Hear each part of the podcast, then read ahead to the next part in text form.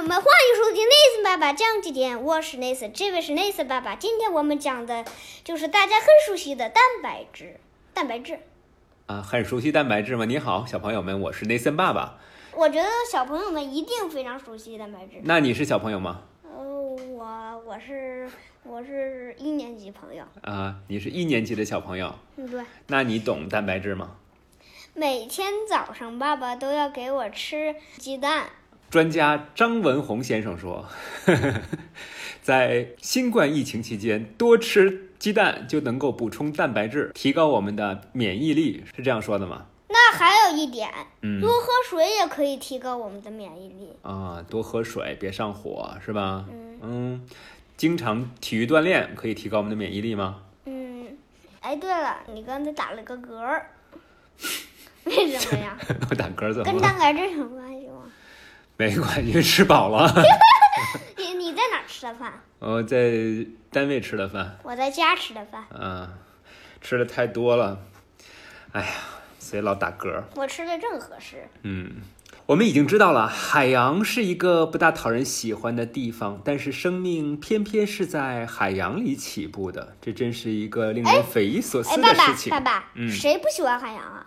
因为我们说海洋的那个海水是不是不能喝呀？嗯，一旦喝了之后，还可能对人体有伤害，是吧？嗯所以这个作者呢，他就连着我们上一节，就说它是一个不大讨人喜欢的地方，但我很喜欢大海呀。是吧？嗯因为你很喜欢在海边踩海浪，在海边的沙滩上捡小贝壳，是吧？或者挖一个坑，把脚埋进去，再把土埋上，嗯你的脚就没有了。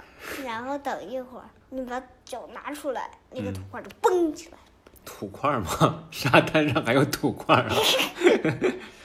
哎，令人不可思议的配方。想象一下，要是你拿起组成一个人的所有成分碳、氢、氧哎和氮，怎么回事啊？嗯，你看这幅图，有一个科学家，是他拿着一个针，然后把好像把一个东西给戳破了，还养着一只鱼，一只这这是什么？黄瓜瓜，对，还有这一点汽水，还有一个人的脑袋，嗯，这是一他把人砍死了吧？不是，这是一幅漫画啊，它主要表现的是一个化学家在把我们身上的一些组成部分分离开哈，比如说有碳、有氢、有氧和氮，再加上少量的几种别的元素啊，主要是硫、磷。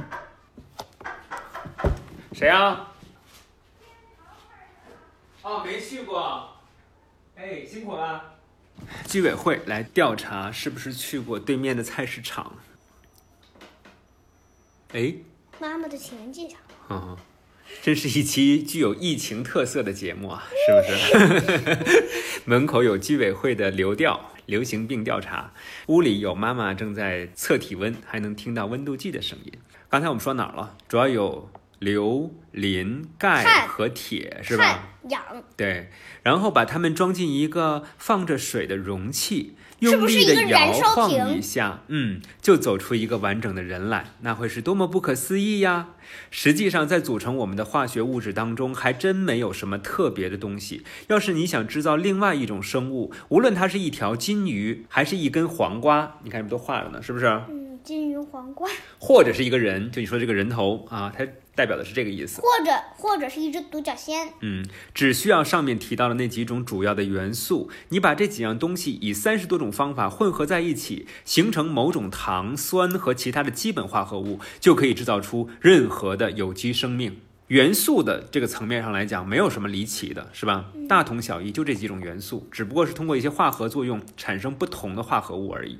生命的砖头。在美国芝加哥大学工作的斯坦利·米勒拿起了两个长颈瓶，一个盛着一点水，代表着远古的海洋；一个装着甲烷、氨和氢的气体混合物，代表地球上早期的大气。然后用橡皮管子把两个瓶子连起来，放了几次电火花。算作闪电。几天以后，瓶子里的水呈黄绿色。你看画的这些颜色是不是都是黄绿色？是吧？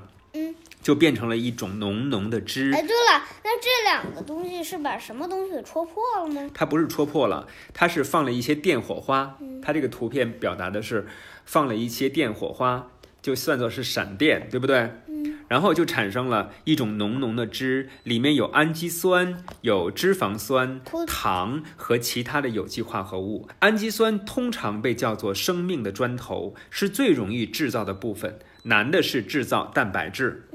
嗯它为什么叫生命的砖头呢？就是任何一个生命的城堡都是由一砖一瓦组成的，对吧？嗯最最小的这个组成部分，一个小小的奇迹，把氨基酸穿在一起就得到了蛋白质。嗯我们需要大量的蛋白质，人体里的蛋白质可能多达一百万种，每一种都是一个小小的奇迹。按照概率法则，蛋白质甚至不应该存在。若要制造蛋白质，得把氨基酸按照特定的顺序来排列，就像你拼写单词的时候，必须把字母按照特定的顺序排列起来，才能够成为一个特定的单词，是不是？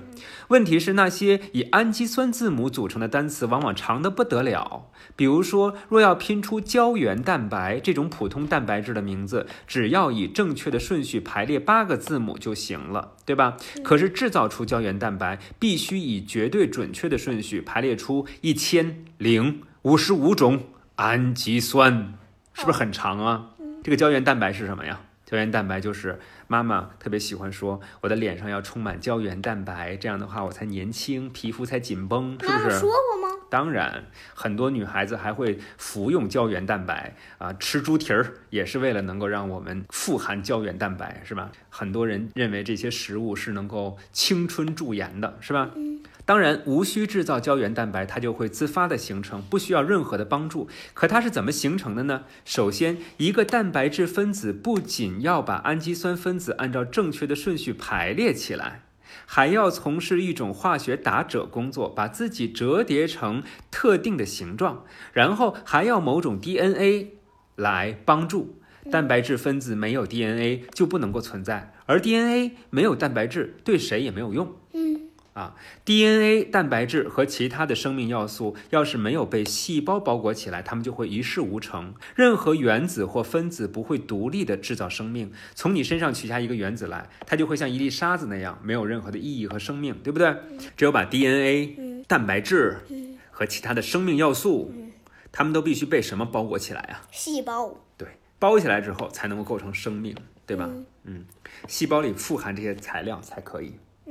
嗯好吧，每天早晨起来要不要吃鸡蛋啊？Nathan，一个不爱吃鸡蛋的小朋友，我怎么不爱吃鸡蛋了？那也要坚持吃鸡蛋，对吧？那我们就跟小朋友们说晚安吧。感谢收听 Nathan 爸爸讲经典，也欢迎爸爸妈妈们来关注我们的 Nathan 爸爸讲经典微信公众账号。行，因为那里面有很多呃，Nathan 爸爸和 Nathan 在一起成长的过程当中的一些心得呀、体会呀，包括一些最新的育儿理念呀，我也很希望能够和很多的爸爸妈妈们一起分享。好的，当然，里面也会有我们不定期的一些不太一样的节目，也会在里面以音频的形式存在。嗯嗯，我们也是希望能够有多一个机会，多一个窗口，和更多的朋友们一起交流。嗯和孩子在一起阅读经典的那些有爱的日子，是不是？嗯好吧，再见啦，小朋友们，你是谁呀、我是 Nathan 爸爸，我是一会儿就要去喝水的 Nathan，拜拜。拜拜了您嘞。